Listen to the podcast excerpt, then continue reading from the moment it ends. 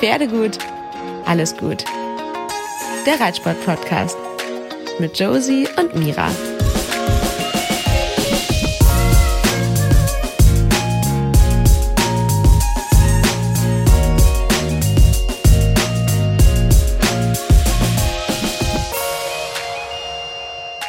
Ja, frohes Neues. Frohes neues Jahr. Hm, erste Folge im neuen Jahr.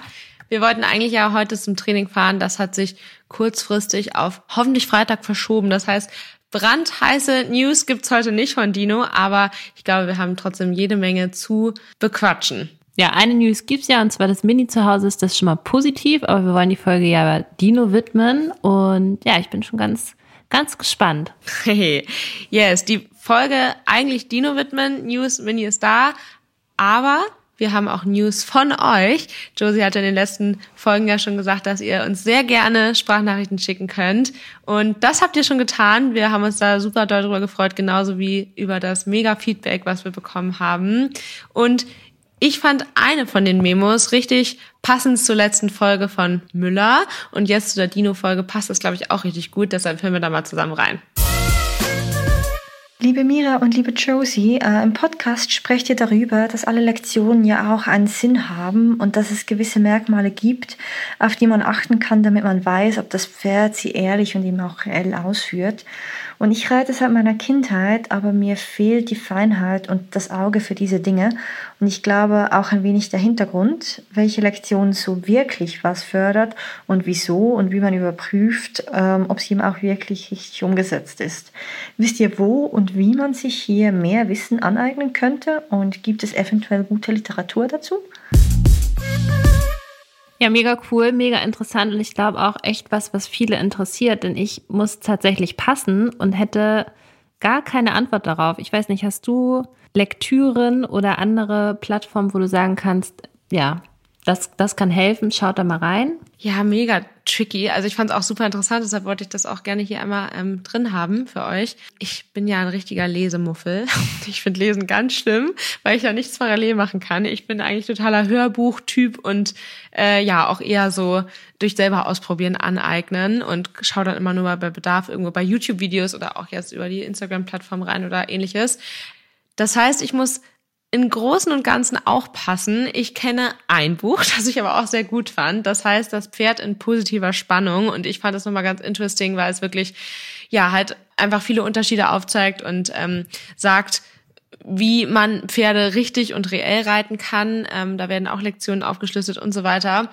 Ich finde super interessant. Ansonsten habe ich leider nicht so viel, würde aber den Tipp geben, mal Richtung klassische Reitkunst zu gehen oder akademische Reitkunst auch. Ähm, ich habe da wenig Ahnung von, muss ich ehrlich sagen, aber ich weiß, dass dort häufig Lektionen deutlich besser und auch ähm, der Ursprung dazu erklärt wird. Ja, dass man da einfach mal sich Videos anguckt. Da gibt es bei YouTube ganz, ganz viel. Da gibt es halt echt so ganz special Lektionen Richtung, also ich glaube, was jeder kennt, ist eine Levade. Das ist ähnlich wie Piaf, halt eine wirklich sehr, sehr, sehr anspruchsvolle Lektion, die es ja in der ja, Reitlehre nach FN nicht gibt. Aber, ähm, also Piafieren schon, Levade nicht, aber das ist ja trotzdem mit einem super coolen Hintergrund, finde ich. Und das kommt halt aus der Richtung und hat halt den Ursprung im Krieg, dass Pferde super wendig sein mussten. Und ich glaube halt, dass Reiten grundsätzlich natürlich heute eine ganz andere Ausprägung hat, aber sämtliche Lektionen ja alle für das Ziel gemacht sind, das Pferd rittiger zu machen und damit eben wendiger und feiner an den Hilfen. Und ähm, ja, wenn man sich das manchmal auch wieder in den Kopf ruft, finde ich das eigentlich auch ganz interesting, dass man halt nicht mit dem Fokus Turnier denkt und sagt, oh Gott, da ist aber Schulter rein, wollte Traversale, sondern dass man sich mal denkt, naja, was, was hilft dem Pferd denn daran überhaupt? Ja, deshalb mein Tipp, ähm, guckt euch ein bisschen bei der klassischen Reitkunst um oder eben dieses Buch. Ähm, und noch Frage war, wie man denn das erkennt, ob es reell ist. Ne? Mhm. Das ist, finde ich, ein großes Thema, was jetzt schwierig ist, hier aufzumachen. Ähm, es gibt da ja so Hints wie zum Beispiel ähm, im Trab, in sämtlichen Ausprägungen, im Zulegen, im Zurück und so weiter, ähm, dass man immer sagt, dass die Pferde ja ein M haben in ihren Beinen und also wenn man sich ein Seitenbild anguckt von einem Pferd im Trab ähm, und dann kann man halt daran erkennen, dass wenn der vordere Bogen vom M, also quasi bei den Vorderbeinen größer ist als der von den Hinterbeinen, dann läuft das Pferd zu vorhandlastig zum Beispiel. Und wenn die annähernd gleich groß sind, wobei man das natürlich auch nicht pauschalisieren kann, weil unterschiedlich Pferde und so weiter, aber so grundsätzlich Anhaltspunkt, wenn die sehr unterschiedlich groß sind, und das vorne viel größer ist, dann läuft das Pferd eher vorhandlastig. Und das will man nicht, weil man will ja natürlich eigentlich eher erreichen, dass das Pferd Last aufnimmt und dann sollte das M relativ gleichmäßig sein. Also da gibt es ja Anhaltspunkte. Ansonsten ähm, macht es da natürlich Sinn, sich da selber zu überprüfen durch Videos oder mit Hilfe von Trainern und so weiter. Ja, das Buch erinnere ich tatsächlich auch, wollte ich auch irgendwann mal lesen. Zumindest hast du sehr, sehr empfohlen.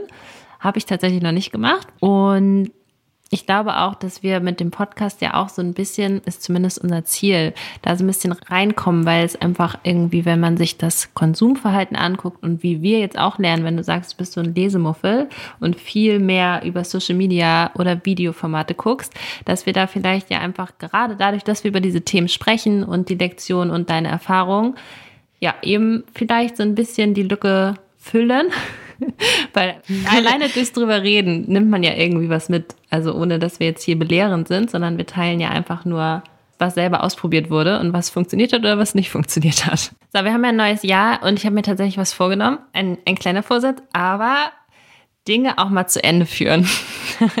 und ich glaube. Ich finde, das ist ein ziemlich großer Vorsatz. Ja, das stimmt Kein auch. kleines Ding. Genau. Vielleicht kommt noch dazu nicht ganz so viel vornehmen. Aber wir wollen einmal vielleicht ganz kurz zu dem Thema Kanti kommen, weil das ist ein sehr emotionales Thema. Und du bist da ja immer sehr gut und fragst auch, wie es so ist. Und ich krieg auch sehr viele Nachrichten, wie es denn jetzt so ist. Und vielleicht hilft mir das hier mit dem zeitlichen Druck, vielleicht einmal, einmal einen Einblick zu geben oder auch Antworten. Ja. Ich wollte gerade sagen, wir müssen, glaube ich, einmal einen groben Überblick geben, auch wenn ich glaube, dass sehr, sehr, sehr, sehr, sehr viele dich kennen. Ähm, es geht um dein Pferd, also um Josies Pferd, um Kanti. Kurzfassung mhm. zu dem Thema ist ja, dass Josie Kanti eigentlich verkaufen möchte, aus unterschiedlichen Gründen. Thema Zeit, Thema Geld irgendwo auch, hast du offen drüber gesprochen. Mhm, definitiv, und ja. ähm, das sind ja einfach zwei super triftige Gründe. Und ja, du kannst ja kurz erzählen, warum das noch nicht geklappt hat und ähm, was da die Idee ist, wann es vielleicht doch klappt oder ob es auch gar nicht mehr klappen soll. Yes, genau. Also ja, ist auch schon ich weiß gar nicht, wann wir angefangen haben. Auf jeden Fall, es ist noch kein Jahr, aber wir haben ihn inseriert. Ich hatte auch schon einige Interessenten da und ähm, ja, muss auch sagen, ich glaube, ich kann das immer noch. Ich bin auch immer noch auf der Suche aber ich glaube, es hat sich ein bisschen verändert, was ich suche. Im Sommer war es ja noch mhm. sehr doll, dass ich tatsächlich irgendwie den Springer in ihm sehe und auch die Karriere in Anführungszeichen, aber dachte, wenn sich irgendwer mhm. findet, der es besser kann oder auch einfach mein Traum von einem kleinen Mädchen oder Jungen, ne, was sich einfach total in dieses Pferd verliebt mhm. ähm, und da noch eine super schöne Zeit mit hat. Das haben wir bisher nicht gefunden und ja, so langsam sehe ich auch oder habe eher das Bild, dass ich gar nicht unbedingt weiß, ob das für Kanti so noch das Richtige ist. Der hat da super Spaß dran. Der ist, sag ich mal, in seinem Element, was das Springen angeht. Aber ähm, ja, es sind einfach die Faktoren wie die Lunge und die Reaktion auf Heu. Ne? Das ist auch nochmal ganz, ganz ein anderes Thema. Aber ich glaube, mittlerweile suche ich eigentlich einfach nur the perfect match, wie du so schön sagst. Ja, wollte gerade sagen, also es klingt jetzt alles so, als wäre das Pferd schwer krank. Das stimmt ja überhaupt nicht. Er hat ein paar Einschränkungen, aber bei gutem Management ist er ja theoretisch voll belastbar. Aber wir haben ja auch viel darüber gesprochen, dass ähm, genau dein Wunsch nach ähm, Springpferd, vielleicht für auch jemanden Jüngeres zum Beispiel, ist ja einfach, wenn man es fürs Pferd betrachtet, finde ich ja immer gar nicht unbedingt so mega schön, weil Turnier und so weiter bedeutet ja einfach Stress. Mhm, und ja. ähm, deshalb ähm,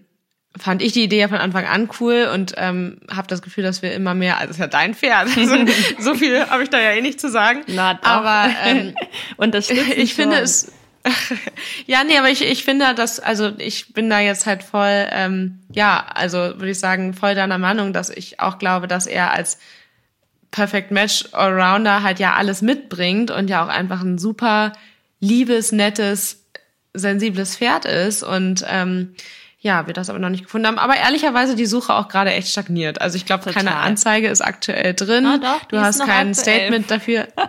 ja, aktuell von vor Ewigkeiten. Also sie dürfte schon mal ein äh, Update bekommen und ich glaube vor allem, dass deine Community bei Instagram auch wirklich drauf wartet. Mhm, ja. Und du da vielleicht auch noch mal eine Kurzfassung schreiben musst. Ja. Ja, was ist denn dein Perfect Match? Ja, also ich stelle es mir eigentlich so vor und ich hatte auch schon einige Anfragen, wo es leider einfach tatsächlich aus anderen Gründen nicht gepasst hat, wo ich wirklich dachte, das ist es.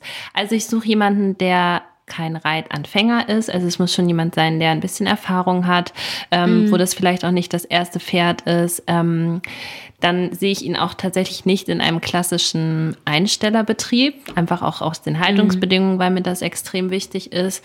Ähm, und dann ist es mir, glaube ich, ganz wichtig, dass man halt ja das Pferd also dass man zu schätzen weiß, was er eigentlich vom Charakter her mitbringt, weil das ist ja eigentlich das, was mm, ihn total mm. ausmacht. Ne? Wir konnten alles ja. mit dem machen. Also der geht alleine ins Wasser, wenn die anderen Cookies sind, mal ausreiten. Also das ist ja einfach ein rundum entspanntes. Der ist halt einfach echt totales Verlasspferd, aber der ist halt trotzdem ja überhaupt nicht irgendwie so. Also ich habe früher mal gedacht, so Pferde, die halt bei allem cool sind, ja, im Straßenverkehr, beim Meer, wie du sagst und so weiter, denkt man, finde ich, immer an so ein abgebrühtes, äh, mhm. keine Ahnung was. Und das ist er ja gar nicht. Der ist ja wirklich auf der anderen Seite super sensibel und smart und will gefallen und hat beim Reiten ja auch echt viel Go. Ja. Ne? Und das ja. ist ja eigentlich, finde ich, was, was halt echt, ja, also eigentlich echt ein total perfektes äh, Gesamtpaket ist. Mhm, Weil es die Mischung ist, ne? Also Voll. je nachdem, was du gerade haben willst, gibt er halt oder ist halt einfach dabei und er bringt ja auch total Spaß so. Voll. Und ähm, also ir irgendwie irgendwie das. Und wenn sich da jetzt jemand angesprochen fühlt äh, oder auch schon lange überlegt hat und dachte irgendwie, okay, das mit dem Springen ähm, kann man dann vielleicht nicht leisten oder so. Ähm, genau, habt ihr jetzt hier meine Gedanken, dass ich dem Ganzen ein bisschen offener stehe. Also was, glaube ich, noch wichtig ist, ich stelle mir auf jeden Fall einen Platz vor, wo er bleibt. Mm. Das ist, glaube ich, noch ja. wichtig. Klar, das wünschen sich, glaube ich, alle. Und man kann das nie sagen, aber ähm, es gibt da schon Unterschiede, hatte ich jetzt ja auch gemerkt bei denen, die sich gemeldet haben, mm. ob die dann irgendwie nochmal schnell zwei Turniersaison mitnehmen wollen und dann war es das so ungefähr. Genau, und wenn es dann eben das Ausreitpferd wird, ich glaube, das bringt ihm alles Spaß. Und es ist ja auch Springen überhaupt nicht ausgeschlossen oder so, nur dass ich, mm ja, nee, dass wir halt echt ähm, finden, dass er nicht mehr als Sportler verkauft werden soll, weil das auch, finde ich, ihm gegenüber irgendwo nicht fair wäre, weil er ja alles gut macht und ähm, mm. dann vielleicht lieber an jemanden geht, der auch noch mehr Zeit hat. Was ja nicht ausschließt, dass man das doch nochmal machen kann, aber es sollte ja nicht der Fokus sein. Alright, wir warten auf dein Posting. genau, also ja, wir können ja mal das Ultimatum setzen, dass ich das am Wochenende mache. Alle sind hier Zeuginnen. Dann mache ich das auch. Sehr gut. Machen wir so. Okay. Alright, haben wir das abgehakt. Ich wollte gerade sagen, wenn ihr Fragen zu Kanti habt, könnt ihr Josie gerne schreiben. Antworten kann sie, gut und zuverlässig. Nur selber Postings ja, stimmt. machen, daran arbeiten wir. Aber wir nehmen dich beim Wort, machen wir am Wochenende. Okay. Yes. Von Kanti zu Dino. Okay, Dino. Yes. Dem schwierigsten Pferd. Ja, echt. Das schwierigste Pferd im Stall. Kann man echt so sagen. wenn nicht sogar das schwierigste Pferd, was ich jemals geritten bin.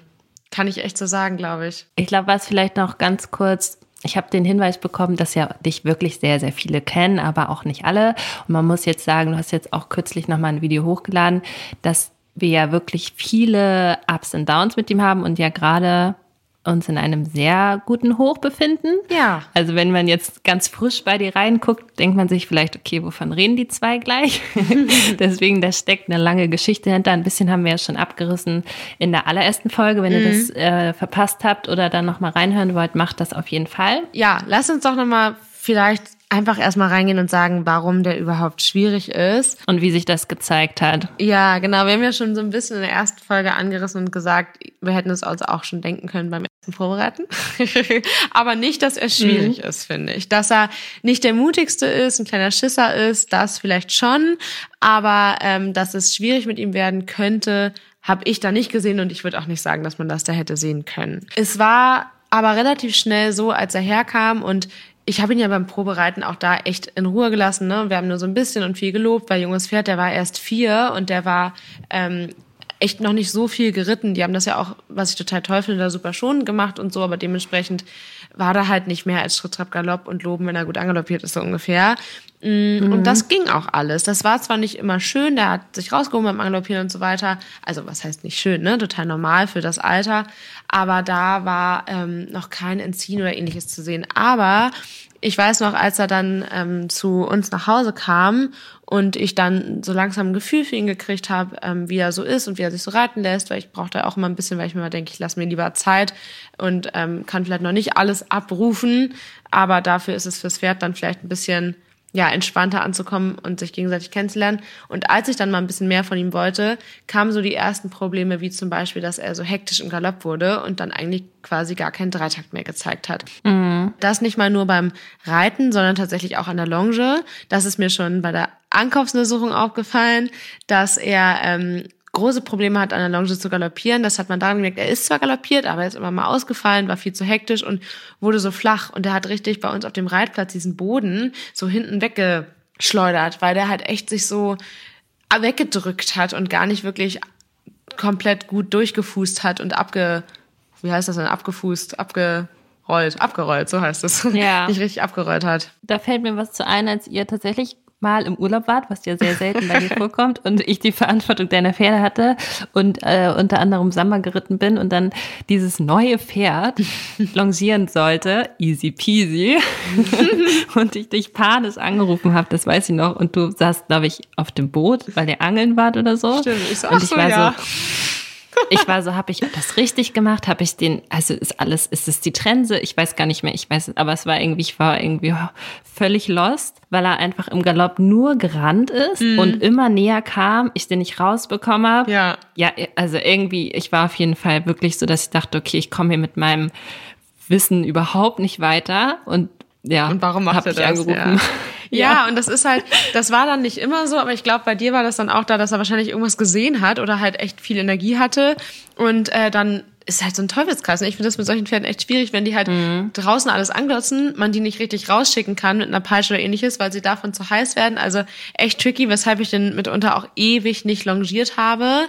Da haben wir jetzt auch erst vor ein paar Monaten eigentlich ähm, einen Weg gefunden, wie das mit ihm eigentlich ganz cool ist und auch effizient ist und äh, was bringen kann. Aber damals haben wir das dann echt relativ schnell gelassen, weil das ja auch total kontraproduktiv ist. Wenn er dann nur rennt auf engem Zirkel, belastender und viel belastender geht's eigentlich gar nicht mehr. Aber ja, gibt so ein bisschen Einblick in die ersten Probleme, die wir so hatten. Ähm, das Galoppthema war wirklich tricky. Der Schritt übrigens auch, weil er halt einfach echt dauerhaft sehr, sehr an und heiß war. Und ähm, ja, dann halt einfach im Schritt auch total abgehackt Schritt gegangen ist, kein Pass, aber halt ähm, überhaupt nicht aus der Schulter kam und hinten mal kürzer getreten ist und so. Also es hat, das hat echt lange gedauert, würde ich sagen, bis wir da einen guten Weg gefunden haben. Und jetzt hat er einen total guten Schritt. Und wie gesagt, auch da war es nicht nur beim Reiten, sondern auch an der Longe. Ich glaube, nur beim Führen war es ganz okay, aber alles, was in freier Bewegung, aber vorbestimmter Bewegung war, sag ich mal, mhm, ähm, war halt echt heavy so und damit fing es an und dann konnte man das phasenweise aber rausreiten. Aber dann, als es ein bisschen anspruchsvoller war, hatten wir halt ewig das Problem, dass er sauglotzig war und ich einfach in derselben Ecke nie ohne Probleme vorbeikam. Und ähm, dadurch, dass er dann eben auch noch nicht durchlässig genug war, also nicht an, gut an den Hilfen war, gegen die Schenkelhilfe gedrückt hat, sag ich mal, weil er dann eben ins Bahninnere wollte, also gegen den inneren Schenkel gedrückt hat. Und ich natürlich versucht habe, da dran zu bleiben und da mal durchzukommen, gerade mit meinen treibenden Hilfen, hat er angefangen, sich massiv zu entziehen. Mhm. Und das ist halt so schwierig, sich vorzustellen, finde ich, und also zu erklären, weil ich hätte mal gedacht, darunter stellt man sich vor, weiß ich nicht, Pferde steigen, Pferde bocken, Pferde Rennen wirklich losmachen, auf dem Absatz kehrt und so weiter. Bei ihm ist das aber ein bisschen anders gewesen. Er hat sich da seinen wirklich ja doch langen Hals zunutze gemacht, hat den Kopf hochgerissen und dann sich echt auf dem Gebiss festgebissen und ist halt einfach losgaloppiert und das halt auf Zirkel, dann aber irgendwie Ecke abgekürzt, zur Seite gesprungen und das klingt total dramatisch und war es für mich auch, aber er war halt nicht so schnell dabei. Also manche, die das gesehen haben, meinten halt so, hä, wie, das ist es schon, weil der halt nicht jetzt im Stechgalopp da rumgaloppiert ist, aber ich hatte halt keine Chance mehr, ich hatte gar keine Kontrolle mehr und ich hatte halt wahnsinnig Schiss, dass der sich hinlegt, dass der hinfällt, mhm. weil das ja auch so ein langes, großes Pferd ist. Ja, also ich fand es schon immer heftig. Also du hast ja auch mal Ausschnitte gezeigt, aber ja, also dadurch, dass es aus dem Nichts, also aus dem Nichts nicht, du hast es ja tatsächlich gemerkt, meistens auch schon ein bisschen vorher, aber dadurch, dass es von 0 auf 100, mhm. sag ich mal so, eskaliert ist und ja auch so eine Intensität hatte, dass er ja gar nicht mehr ansprechbar mhm. war, in Anführungszeichen, mhm. war das halt so eine Art von Extreme, was man halt sonst nicht kennt. Was halt super interessant ist, was mir jetzt gerade erst einfällt, dass das ja wirklich erst nach, also er hat das ja nicht an Tag eins gezeigt, nee, m -m. sondern es kam ja wirklich erst später, wie du jetzt gesagt hast, mit zunehmender ähm, Schwierigkeit ne, oder intensiverer Arbeit. Das habe ich dann auch relativ schnell rausgefunden, dass, wie gesagt, als ich ihn am Anfang so remontenartig geritten habe, da ist er schon mal zur Seite gesprungen, aber dann ist er zur Seite gesprungen, dann habe ich den gelobt. Mhm. Und wenn er dann in Außenstellung da in die Bahn Mitte Schenkelweichen vorbeigegangen ist, war es halt okay, weil er hatte halt dann noch Welpenschutz, sag ich mal. Und als das halt aufhörte, hat er halt angefangen, sich so massiv zu entziehen und ja, ich habe das mal vorher gemerkt, aber halt viel zu selten. Und das hat auch echt mhm. lange gedauert, bis wir da den äh, perfekten Weg gefunden haben. Und ähm, ja. ja, und daran bin ich ja auch echt zum Teil, na nicht verzweifelt, aber habe total doll gezweifelt, weil es halt einfach echt heavy war und tatsächlich auch Trainer da an ihre Grenzen gestoßen sind. Man denkt halt so, das ist so dieses typische Jungpferdeverhalten und der muss das irgendwie lernen, jetzt doof gesagt, mhm. ist ja irgendwie verbreitet. Ähm, oder er entzieht sich, weil es wird anstrengend, hört man ja auch total oft. Aber so war es ja bei ihm irgendwie nicht. Also du hast ja, glaube ich, dich dann sehr viel auch mit ihm auseinandergesetzt, weil eben die Ratschläge, die dir gegeben wurden, zum Beispiel Schlaufies mhm. und da muss der jetzt mal durch. Das ist ja einfach nicht das, was man will. So, nee, genau. Das und das hilft vielleicht für den Moment, aber ist halt echt was, was ich häufiger zu hören bekommen habe von Profis, dass ich den einfach mit Schlafzügen reiten soll, damit er das lernt, dass der das nicht zu machen hat. Und ich wollte das einfach nicht. Und ich war kurzzeitig mal kurz davor, weil, also zumindest im Gelände oder so, weil der da massiv durchgegangen ist und das einfach so gefährlich war. Und ähm, wir dann aber andere Wege gefunden haben und im Gelände war es dann mit Vorderzeug auch echt okay und so. Und ja, aber mhm. das ist halt echt, also für einen selber ja auch noch mehr verunsichernd, wenn einem dann Profis, denen man vertraut, sagt, mach da Schlafzüge drauf. So. Und das war halt irgendwie nicht mein Weg. Und deshalb haben wir da viel überlegt. Und was auch ganz viel gesagt wurde, tatsächlich auch von der Community, was ich lange nicht an mich rangelassen habe, aber mich irgendwo doch verunsichert hat, war, ob gesundheitlich denn alles abgeklärt ist. Und da ja, kann ich stimmt. vielleicht auch vorab mhm. einmal nochmal kleinen Advice geben an ähm, alle anderen da draußen, die sich vielleicht verunsichern lassen. Sobald man halt finde ich so, ich weiß nicht, ob man Schwäche nennen kann, aber sobald man halt zeigt, dass nicht alles rund läuft und dass man irgendwo auch Probleme hat, gibt es so viele Meinungen, noch viel mehr Meinungen, als wenn man einfach nicht sich eingesteht, dass man struggelt mit irgendwas und halt quasi an dem Prozess teilhaben lässt. Und es gab so, so, so, so, so viele Nachrichten dazu, dass der nicht in Ordnung ist, dass der ganz häufig gesagt wurde ECVM oder noch häufiger PSSM oder so. Da wurde so, so, so, so, so viel gesagt, ob er da nicht Probleme hat. Und ich muss sagen, mittlerweile mit PSSM sehe ich sehr, sehr, sehr, sehr, sehr kritisch, ähm, ob das überhaupt so dramatisch ist, äh, wie viele sagen. Es gibt sicherlich einige Pferde, die das durchaus massiv beeinträchtigt, aber ich glaube, meine persönliche Meinung, halb so viele wie die, von denen das diagnostiziert und angeblich ein Problem ist.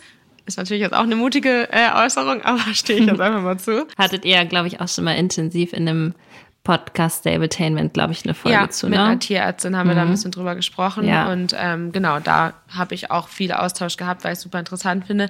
Genauso wie das ja. Thema ECVM. ECVM ist ja anders als PSSM eine Krankheit mit äh, Knochengrundlage, sag ich mal. Bei ECVM ist das Problem, dass die Pferde durch ähm, Zucht, weil man ja diese sehr beweglichen Pferde haben möchte, eine Veränderung an der Halswirbelsäule und bei manchen Pferden mit dieser Thematik fehlt auch die erste Rippe. Und das ist halt total schwer zu röntgen und auch das Fehlen der Lamina vertralis am sechsten, siebten mhm. Halswirbel ist halt auf Standard-Röntgenbildern zwar wohl zu erahnen, aber um das wirklich ähm, zu diagnostizieren, muss man da in anderen Winkeln röntgen, um das rauszufinden. So viel dazu.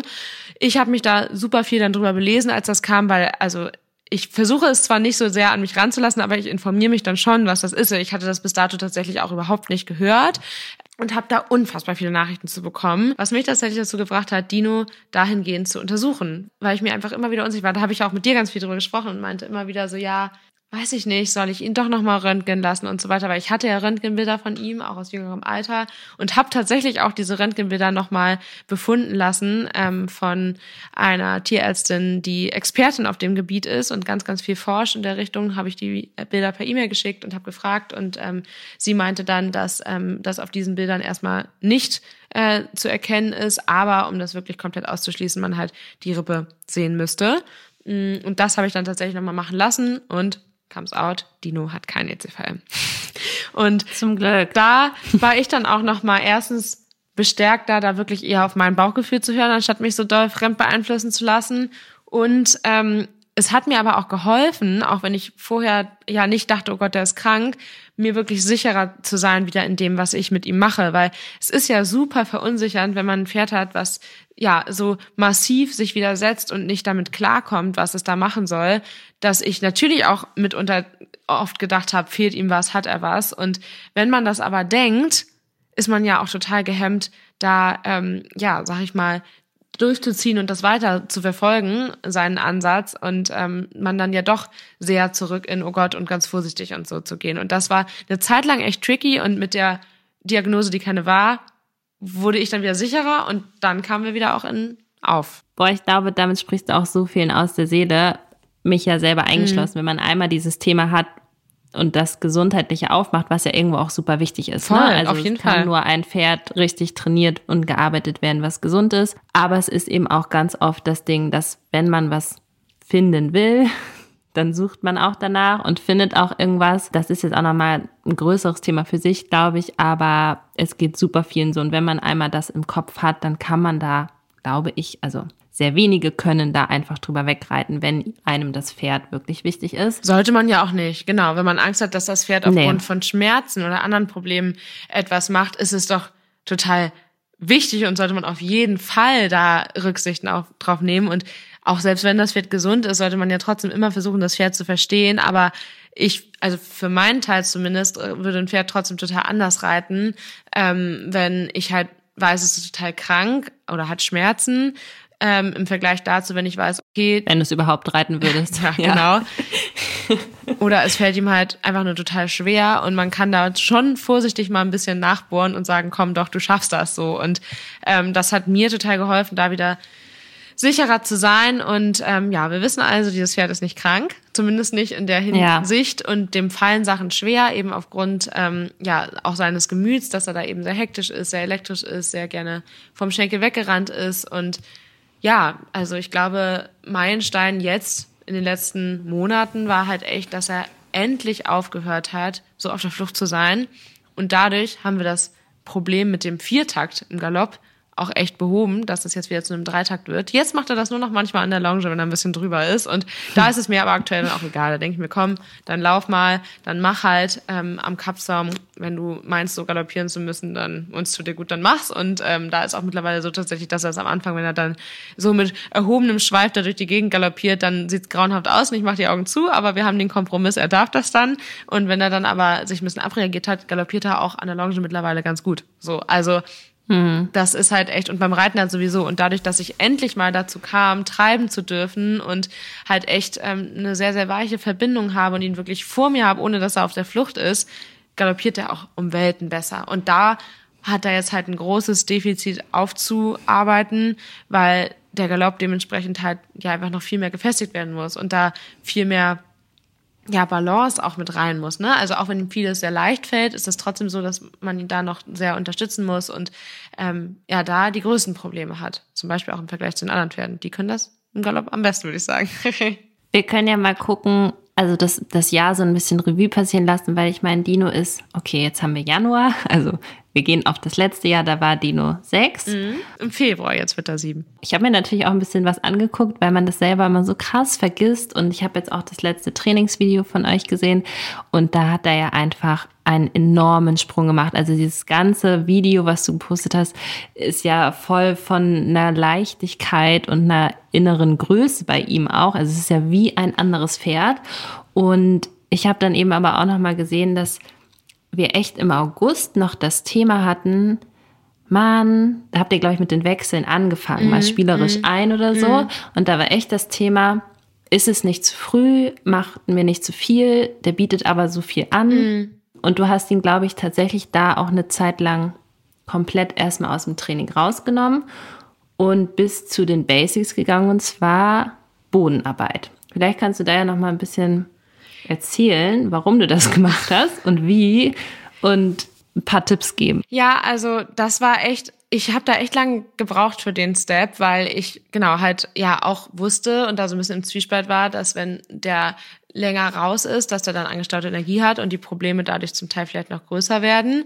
Ähm, aber da haben wir halt auch super viel drüber gesprochen und da hast du immer wieder mich so ganz bisschen in die Richtung geschubst und meintest so, vielleicht ist ihm das auch gerade alles zu viel, vielleicht muss er noch mal ein bisschen mehr ins Gelände, vielleicht muss er noch mal was ganz was anderes machen und so. Und ich habe da echt lange mit mir gehadert, weil ich dachte, Mann, wir haben ja zu dem Zeitpunkt schon einen riesen Fortschritt gehabt, weil er eben dann wirklich aufgehört hat, so glotzig zu sein. Und ich hatte halt echt Schiss, das aufzugeben und war mir da unsicher, aber ja, weil er da zum Teil halt echt im Training sich dann doch wieder so doll gestresst hat, weil ich eben mehr von ihm wollte, und dann auch an Tagen, wo ich lockerer reiten wollte, es manchmal ein bisschen stressiger für ihn war, also auf jeden Fall mehr Stress drin war, als ich es für ihn wollte, haben wir dann echt gesagt, okay, komm, ähm, wir machen mal noch mal was ganz anderes und bin ich tatsächlich ins Gelände gegangen. Ich glaube, ich war auch mit dir beim Springen und ähm, habe ihn zu Hause halt vom Boden aus ja, gearbeitet, naja, also es war halt kopfmäßig anstrengend, ne? Ansonsten war es jetzt ähm, nicht so fordernd, sag ich mal, aber das haben wir halt, glaube ich, so erstmal eine Woche gemacht und das erste Dressurtraining danach war tatsächlich doch auch ganz gut. Und ähm, das hat mich halt total beruhigt und auch ja Sicherheit gegeben dafür, okay, er ist jetzt weit genug, dass er halt wirklich auch Pausen machen kann und auch längere Pausen, wo er zwar was tun muss, weil sonst ist es für ihn echt tricky, wieder reinzukommen, weil er einfach viel zu viel Energie hat und die halt nicht so gut wie andere Pferde ins Vorwärts einfach umsetzen kann. Also weil er dadurch einfach leider heiß wird. Das ist halt einfach echt blöd. Da ist ja, zum Beispiel Müller oder auch Samba, ganz typische Kandidaten, wo man halt bei Müller zum Beispiel total doll merkt, dass wenn der halt echt äh, Power hat und drüber ist und vielleicht auch ein bisschen gestresst ist, warum auch immer, dass dem das total gut tut. Habe ich heute erst wieder gemacht, weil da nebenan ein neues Pferd kam und ähm, er sich so da eingesaut hat auf dem Paddock, dass ich ihn erstmal samt Decke duschen musste. Und dann hat ihm das, ich hab's gesehen. Ja, ja, dann hat ihm das alles zu lange gedauert. Und das war klar, dass er dann da wieder ein bisschen gestresst ist. Und dann eben das Schlimmste eigentlich diese Pferde, die da oben die ganze Zeit rumgaloppiert sind. Er hat sich wirklich zusammengerissen, aber als ich drauf saß, habe ich halt gemerkt, ich konnte den nicht so locker flockig vorwärts, abwärts reiten wie sonst mittlerweile, weil er dann echt immer so sehr hektisch dabei war und so, dass ich mir dachte, okay, komm, bin ein paar Runden getrabt am eher kürzeren Zügel, weil es anders einfach nicht so gut ging und habe ihn einfach galoppieren lassen. Und da hat er dann auch echt mal ein bisschen mit dem Kopf geschlagen und so. Und ich ist auch echt vorwärts gegangen, aber ich habe ihn halt einfach gelassen, weil ich dem da vertraue, sag ich mal, dass er die Kurve kriegt und der halt auch einfach drei, vier Runden flott galoppiert, an der langen Seite mal noch mehr zulegt und dann aber abschnaubt und happy ist. Und bei Dino würde es vielleicht eine Runde gut gehen, bei der zweiten würde er sich dann entziehen, weil er irgendwas gesehen hat und dann doch Angst davor hat und seine Beine nicht mehr sortiert kriegt und dann Angst vor sich selbst bekommt und dann das einfach gar keinen Sinn mehr macht für ihn. Und ähm, das ist halt total schade. Und ich bin mir aber relativ sicher, dass wir da irgendwann hinkommen und ihm das dann hilft. Aber bis dahin müssen wir halt andere Wege finden, die Energie loszuwerden. An der Longe geht es mittlerweile ganz gut, dass er dann da mal macht, was er will. Ich glaube halt, dass das nicht so gut ist für Sehnen und Bänder und Gelenke, weil er halt einfach echt äh, vorhandlastig da komisch rumgaloppiert. Es hilft ihm aber körperlich und mental ausgelastet zu sein. Also es ist gerade voll der Zwiespalt, aber ich versuche das gerade jetzt im Winter, wo sie nicht so viele freie Flächen haben, schon ab und zu mal zu machen. Aber ja, das geht halt nicht immer und deshalb müssen wir es beim Reiten irgendwie anders lösen. Mir fallen gerade zwei Dinge zu ein. Zum einen war ja auch tatsächlich ein super Lösungsweg Aquatraining. Mhm. Natürlich Stimmt. durch die mhm. Situation mhm. mit Samba geschuldet, aber da habe ich auch noch im Kopf, dass es extrem gut geholfen hat. Wahrscheinlich nach dem, was du jetzt sagst, Stimmt. weil er eben vom Kopf die Auslastung hatte und halt die Abwechslung, aber trotzdem die körperliche ähm, Auslastung. Also er hat ja trotzdem was getan. Stimmt, ähm, gut, dass du es gerade nochmal sagst, weil das war, glaube ich, total der äh, Gamechanger für den Galopp, der plötzlich dann doch so viel besser wurde und auch der Schritt, weil durch das Aqua Walking. Ähm, wir waren ja viel im Meer, also Dino war ganz viel dabei, wenn Samba ähm, musste quasi. Ähm, die steigen da ja so drüber und dadurch wurde er viel freier in der Schulter, die ja einfach echt wahrscheinlich auch ein bisschen verspannt war durch das häufig so hektisch sein und das war so krass Game Changer. Also bei Samba kann ich das ja nicht so richtig sagen. Für ihn war es halt Auslastung gleichzeitig und er hat nicht so viel getobt, als er pausieren sollte. Ich hatte ihn ja trotzdem mal draußen und er sah weiterhin sehr, sehr gut aus. Aber ich habe natürlich nicht den direkten Vergleich, wie hätte er ausgesehen, wenn er es nicht gemacht hätte. Aber trotzdem würde ich das immer so wieder machen. Und genau, bei Dino habe ich es im Training total gemerkt, weil eben der Schritt und der Galopp viel, viel, viel raumgreifender aus der Schulter wurden. Und kurzer Exkurs, aber ähm, mein Hund meine Hündin Nala, die hat ja leider eine Hüftdysplasie und ähm, humpelt sehr, sehr häufig so ein bisschen. Das haben wir, als sie drei wurde, rausgefunden, dass das ein Problem ist. Und wir hatten da echt immer wieder, oder ja, gerade in den kälteren Jahreszeiten, aber auch jetzt in den Sommerreihen Probleme, dass sie immer wieder schlecht gelaufen ist. Und sie war halt auch immer mit am Wasser und ist da auch häufig durchgetrabt und galoppiert, ohne wirklich zu schwimmen und aber auch viel geschwommen. Und die ist den ganzen Sommer gut gelaufen und ihr ging es richtig gut. Und das fand ich halt auch so krass, weil das war so das krasseste vorher-nachher, finde ich, dass der Hund halt einfach, der echt massiv mit Arthrose-Probleme hat, plötzlich echt ein Happy Life hatte und das ganz ohne Schmerzmittel und sonstiges. Und das klingt so dramatisch, ne? Sie hat das sehr doll, aber ihr geht es ja trotzdem überwiegend sehr, sehr gut, aber es ging ihr damit halt so viel besser. Und das war halt total schön zu sehen. Und bei Dino halt, genau, im Training auch. Das hatte ich gerade schon wieder voll vergessen. Das war dann ja auch mit der Pause zusammen oder im Anschluss ganz gut, dass wir dann gesagt haben, okay, der geht auch mindestens einmal die Woche ins Meer. Jetzt war ich leider seit mehr als acht Wochen mit den Pferden nicht mehr, weil es einfach zu kalt und zu stürmisch mhm. und zu regnerisch ist. Aber werde ich nächsten Sommer auf jeden Fall, wenn es irgendwie realisierbar ist, wieder machen, weil ich da echt gemerkt habe, das ist echt ein krasses Ding. ja, und jetzt denken sich alle, die nicht nah am Wasser leben oder keinen Aquatrainer haben, toll. Was machen wir? Wir haben eine Idee für euch. ja, Finale jetzt nicht unbedingt, aber ich weiß nicht, ob wir das gleiche meinen. Wir werden es sehen.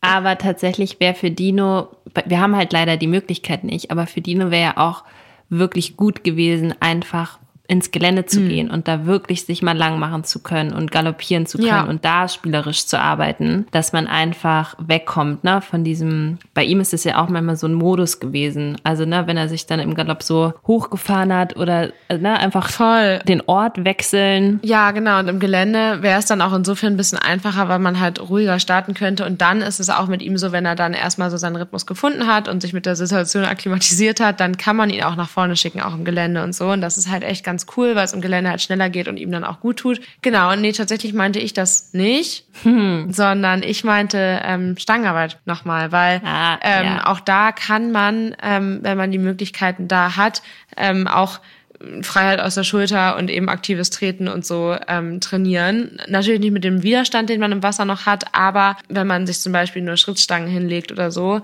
muss man natürlich auch erstmal durchziehen, haben wir auch nicht gemacht, aber ähm, damit kann man auch echt viel erreichen und ist halt, finde ich, auch eine gute Alternative für pausierende Pferde, um da halt wirklich trotzdem irgendwie was zu machen, ja. Ja, Gelände, also für alle, die das nicht wissen, haben wir ja leider nicht direkt ab Hof, außer im Sommer ein paar Stoppelfelder für wenige Wochen, aber ansonsten leider nicht ab Hof und müssen immer fahren. Das ist echt ein großer Minuspunkt. Ich habe mir schon gedacht, dass die Folge mit Dino sehr lang werden wird, weil wir einfach zu Dino so krass viel zu sagen haben. Vielleicht, Stimmt, ja. Es wird höchstwahrscheinlich nochmal einen Teil zwei geben. Ich habe aber noch einen Punkt, den du eben so ganz beiläufig erzählt hast, der glaube ich aber ganz, ganz wichtig ist, weil du das auch tatsächlich öfter in der Story untertitelt hast. Mhm. Und zwar hast du es jetzt eben bei Müller ja auch gesagt. Und da geht es so ein bisschen darum, Situationen aushalten zu lernen mhm. und aber auch Vertrauen zu geben in unsichere oder neue Situationen. Und das hast du ja eigentlich mit Dino ganz konsequent irgendwann gemacht, mhm. dass du abgestiegen bist, ihm die Sachen vom Boden gezeigt hast und Vielleicht kannst du da nochmal erzählen, wie bist du drauf gekommen? Also, ne, manche würden ja einfach drüber wegreiten oder, also irgendwie hat es ja funktioniert, was ihr da gemacht habt. Ja, fand ich nochmal gut. Ja, mir ist irgendwann mal aufgefallen, beim millionsten Mal reflektieren, was denn das Problem mit Dino ist, dass wir mental vielleicht manchmal noch nicht immer auf einer Wellenlänge sind und ja, er auch zu sehr da selber versucht, Probleme zu lösen, anstatt sich auf mich zu verlassen. Und wo wenn nicht vom Boden aus, kann man das gut stärken. Und er ist zumindest aktuell nicht der klassische Bodenarbeitstyp, weil er sich einfach gerne viel bewegt und, äh, glaube ich, gerade nicht so die mentale Offenheit für äh, etwaige Kunststückchen hat. Aber an sag ich mal, Glotzigkeit kann man ja auch vom Boden gut arbeiten. Und du hast eben gesagt, ihm das vom Boden zeigen. Also bitte, bitte stellt euch nicht vor, dass ich absteige und ihm dann sage, guck mal, da ist eine Aufstiegshilfe und da mit ihm hingehe. Ähm, so nicht. Ich bin auch der Meinung, dass das für viele Pferde nicht unbedingt produktiv ist, weil dann können sie vielleicht davor stehen und sich das angucken, aber sie dann zwingen, dahin zu gehen, ist meistens viel, viel schlimmer, als sie zu überreden, mit immer kleiner werdendem Abstand dran vorbeizugehen und oder überreden ist vielleicht auch das falsche Wort, sagen wir überzeugen. Genau, mhm. so dass mhm. ich halt echt vom Boden aus ihn auch einfach am Zügel bin. Ich kann eigentlich sagen, die ganze eine lange Seite bei uns ist höchstgradig gruselig und das ist auch bis heute so, aber dass er halt beim Reiten sich da sehr, sehr gut auf mich einlässt. Ähm, aber ich merke es ja zum Beispiel auch an der Longe oder wenn ich die ersten Runden reite, dass er da gerne nicht so dicht vorbeigehen möchte. Und dann bin ich abgestiegen und habe ihn halt im Schritt auf Wolten um mich rumgehen lassen, da dran vorbei und ähm, dann auch im Trab. Also bin ich mal mitgelaufen oder habe ihn auch einfach dann mal auf zwei, drei engen Wolten traben lassen. Waren wir eben beim Thema Belastung, aber bei zwei, drei Wolten ist schon okay, so ungefähr. Und haben einfach daran gearbeitet oder da mal im Schritt ihn an der Handschenkel weichen lassen oder so. Ich habe ihn halt beschäftigt, aber vom Boden aus, so dass er sich halt überwinden musste und dann aber ja halt quasi zumindest war so meine Hoffnung, äh, merkt, ah, okay, wenn sie sagt, wir können das machen, dann geht das schon. Und das hat ihm halt echt, ja, viel geholfen. Und von oben musste ich halt erstmal dahin kommen, dass er sich darauf einlässt, dass ich eben, ja, da mal mit den Hilfen ihm sagen konnte, hey, komm, überwind dich mal, du schaffst das schon. Ja, mental ist, glaube ich, auch nochmal ein Stichwort. Und da hast du mir auch extrem geholfen. Und ich glaube, da ist Dino auch so ein Pferd, ähm, das ist ja hochgradig sensibel in allem. Ja. Und da musst du dich einfach voll konzentrieren und da muss man auch ehrlich sein, wenn man weiß, das wird heute nichts. Und das hattest du ja auch. Dafür habe ich auch echt lang gebraucht, da wirklich so flexibel zu sein. Ja, fast mhm. zwei Jahre, würde ich sagen. Genau, und da hattest du auch geschrieben, was war das, dass du halt ja mental den Wandel, ja vollzogen jetzt nicht, aber du hattest mental einfach ja. einen Wandel und dass du dich immer an schlechten Tagen daran erinnerst, was ihr alles schon erreicht habt und das immer wieder ne, vor Augen führen. Ich glaube, das hilft auch noch mal ganz vielen, weil das ist Reiten ist ja so krass emotional Voll. und das hatte ich zum Beispiel auch. Ja. Ich bin geritten, habe mir schon gedacht, das wird heute blöd, weil eine Pause oder so und war dann beim Galopp so, ja toll, das funktioniert schon wieder nicht, ne? Oder ja. oder und man steigert sich rein und wie du eben auch gesagt hast bei Müller, ja dann hast du den galoppieren lassen, dann hast du den ein paar Runden machen lassen, weil danach kommt er eh wieder zurück und arbeitet mit. Und ich glaube, das ist auch nochmal was, was voll wichtig ist. Ne? Wir setzen uns da drauf, wir wollen, dass es funktioniert, wir wollen irgendwie, dann klappt's nicht, dann ist die Laune schlecht. Ja, ich finde das auch immer voll schwierig, weil es gibt ja ganz, ganz viele Trainer und äh, Coaches im Reiten auch, die sagen, mach dir einen Plan, bevor du aufs Pferd steigst, was willst du heute machen? Und ich glaube auch, dass das ein Stück weit gut ist, vor allem für ähm, Leute, die sich schwer tun, ohne Unterricht, ohne Unterstützung zu reiten. Aber genau, man muss halt gerade, wenn man keinen Lehrmeister hat, da glaube ich echt flexibel bleiben. Ja, auch zum Beispiel heute mit mit Müller wollte ich eigentlich mal ein bisschen mehr ähm, Trabarbeit machen, aber ähm, er war ja dann echt ein bisschen an und ähm, hat sich dann auch schnell entspannt, aber dann kam ein anderes Pferd dazu, das er auch dann ganz wichtig angewiehert hat und dann hat er sich da im Trab wieder so eng gemacht, dass ich echt dachte, nee, machen wir jetzt nicht, wir machen jetzt einfach dann mehr Galopparbeit. Das Ziel ist gerade eigentlich Kraft und natürlich auch Durchlässigkeit, aber in erster Linie Kraft und dann machen wir halt mehr Galopparbeit so. Und wenn das dann schöner und entspannter und reeller für ihn ist, dann ähm, why not? Und ähm, ja, da muss ich mich halt auch manchmal nochmal anstupsen und sagen, hey, ähm, du musst deinen Plan nicht heute vollziehen, wenn es halt nicht gut wird, dann mach halt was anderes, was in anderer ja, Richtung förderlich ist fürs Pferd. Ne? Und das ist bei Dino ja genauso. Bei Dino hatte ich es auch schon ganz oft andersrum, dass ich dachte, so heute arbeiten wir mal richtig. Und ähm, dann war er aber schon am Anfang so relaxed und gut im Vorwärts-Abwärts, was bei ihm ja echt äh, lange schwierig war, eben weil er so hitzig war, dass ich gesagt habe, nee, wir machen das jetzt heute eine halbe Stunde. Übergänge, Vorwärts-Abwärts, weil das muss ich bei ihm halt einfach ausnutzen, wenn er da entspannt genug für ist. Weil über die Arbeit kriege ich ihn eigentlich zu 99 Prozent entspannt. Aber von Anfang an, diese Entspannung haben wir schon sehr häufig, aber längst noch nicht immer. Und deshalb nutze ich das total, wenn er das anbietet. So, also das ist ja total, dann würde ich sagen, positiver Aspekt. Weil natürlich an entspannten Tagen könnten wir auch entspannt arbeiten, aber ich will ja, dass er immer entspannt ist als Grundvoraussetzung und deshalb lieber an einem entspannten Tag äh, auch entspannt arbeiten, also nicht arbeiten, sondern halt doch arbeiten, aber halt im Vorwärts abwärts so. Also echt Learning mit dem Pferd. Mega krass. Ich glaube, das machen super wenige, weil dieses ja, man reitet los, das Pferd ist entspannt, dann denkt man, cool, dann können wir jetzt loslegen, können wir jetzt weiter üben und Lektion machen. Und das war ja auch mega der Klickmoment, sag ich mal, weil ich weiß noch ganz oft, dass du eben doch die zwei Minuten zu lang gemacht hast und es wieder gekippt ist und du dich geärgert hast. Also dieses Maß zu finden bei diesem Pferd. Ja, das war halt echt genau vor dem Sommer, sag ich mal, echt genau tricky mhm. oder auch halt echt, das glaube, das passiert jedem Mann, natürlich auch mir, dass man halt dann sagt so einmal noch und dann hört man auf und eigentlich hätte man halt schon das Mal davor aufhören müssen, weil es dann halt echt nicht besser geworden ist und da hat Dino mir wirklich ganz, ganz viel gelehrt, auch irgendwie, dass ich halt wirklich ähm, alles, was positiv ist, versuche positiv zu halten. Und ähm, ja, wenn es nicht so gut klappt, dann von meinem Plan abzuweichen. Und ja, auch ähm, zum Beispiel auch im Training selber, wenn ich zum Beispiel jetzt an das Wechselthema denke, was mittlerweile ja echt gut klappt, aber halt einfach noch nicht zuverlässig am Punkt, dass ich dann, ähm, wenn ich zum Beispiel einen tollen Wechsel nach links hatte und sage, dann denke ich mir immer, okay, jetzt noch einen schön nach rechts und dann hören wir auf. Und das funktioniert ja. öfter mal dann nicht, weil Dino ist smart und weiß, wann es kommt. Und wenn er denkt, er weiß, was kommt, dann funktioniert es nicht mehr. Und ähm, da bin ich jetzt auch gerade total stolz auf mich, dass ich das immer besser schaffe zu sagen, nein, wir gehen jetzt nochmal Schritt, dann machen wir ein bisschen Trab oder irgendwas anderes im Galopp. Und dann, wenn ich das Gefühl habe, er ahnt es nicht mehr, dann machen wir es nochmal. Das ist für mich auch voll der Prozess, das zu lernen, da wirklich ähm, ja anders ranzugehen und flexibler zu sein, weil bei Samba brauche ich sowas nicht. Also der war nicht so und das ja war dann schon okay, das nochmal zu wiederholen und vielleicht auch noch ein drittes Mal zu wiederholen, weil es ähm, schon besser wurde, weil da meistens einfach das Feintuning und die Feinabstimmung der Hilfengebung das Problem war und nicht, dass ja das Pferd da etwaige andere Probleme hatte. Also echt richtige äh, Live-Challenge und Aufgabe für mich hier mit Dino. Mhm. Aber ja, ich sage ja immer wieder, ich mag das total gerne und habe das Gefühl, dass ich da auch unfassbar viel lerne. Ja, man sagt ja nicht umsonst, dass Reiten einfach so ein krass fördernder Sport auf allen Ebenen, sag ich mal, ist. Und es ist ja einfach auch sehr ähm, herausfordernd für einen selber.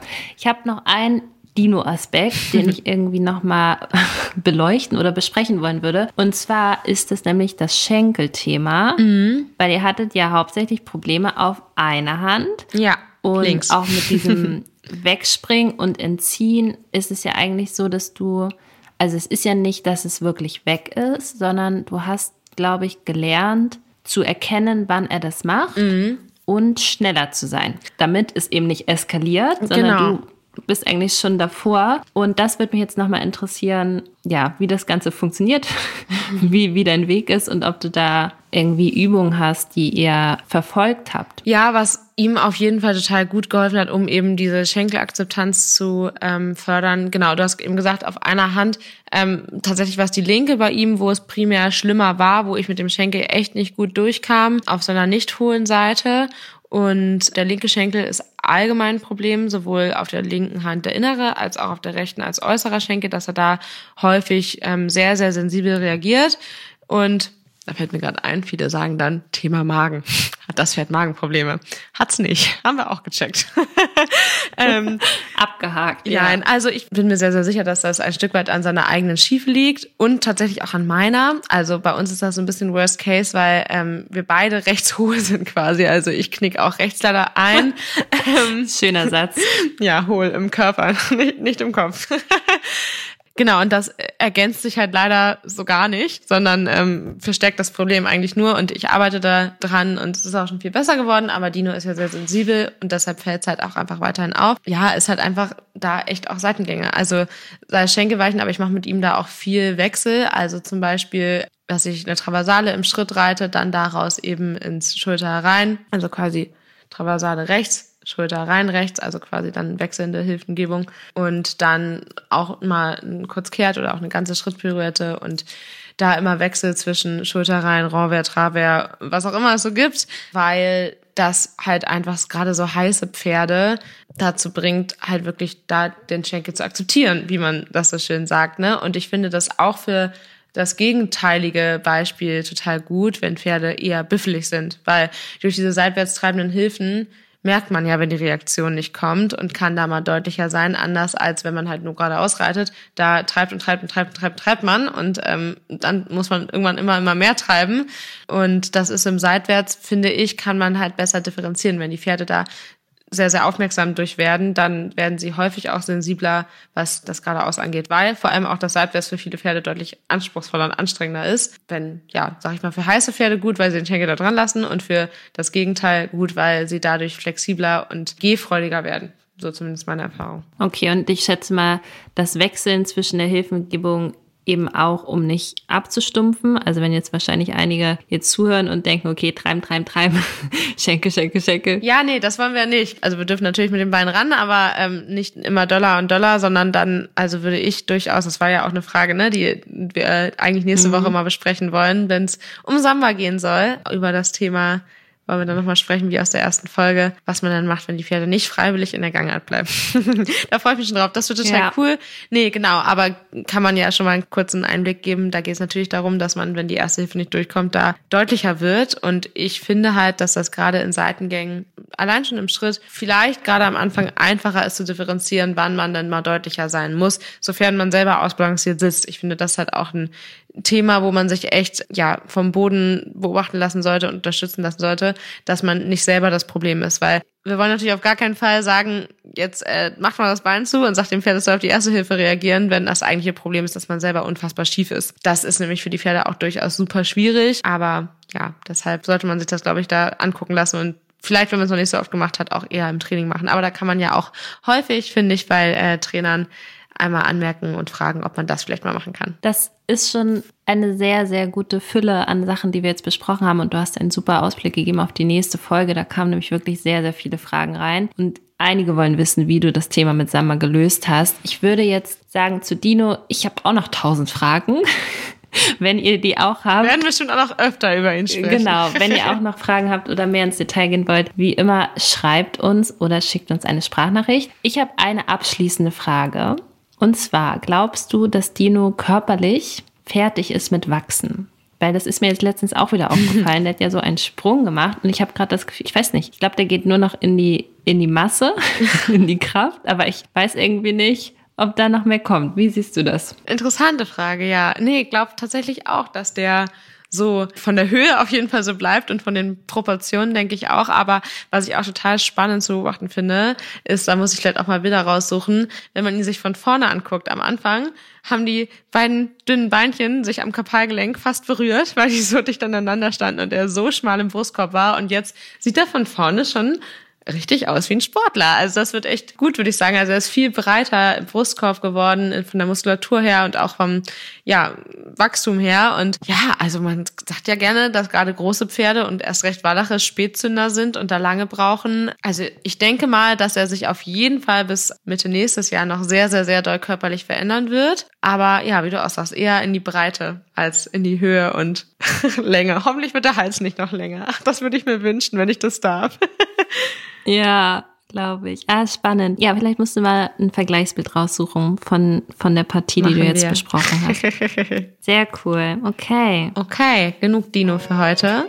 Wenn ihr Fragen dazu habt, schreibt uns gerne. Ihr dürft auch super gerne Memo schicken. Da ist aktuell nur leider das Problem, ihr müsst zuerst eine Textnachricht schreiben, bevor man Sprachnachrichten schicken kann, wenn man vorher noch nicht geschrieben hat. Aber dann super gerne. Wir freuen uns, wenn wir das hier mit einbinden dürfen. Sehr schön. Dann wünsche ich dir viel Spaß Freitag beim Training und wir sehen uns hoffentlich morgen. Danke. Am Stall. Bis morgen. Pferde gut, alles gut. Der Reitsport-Podcast mit Josie und Mira.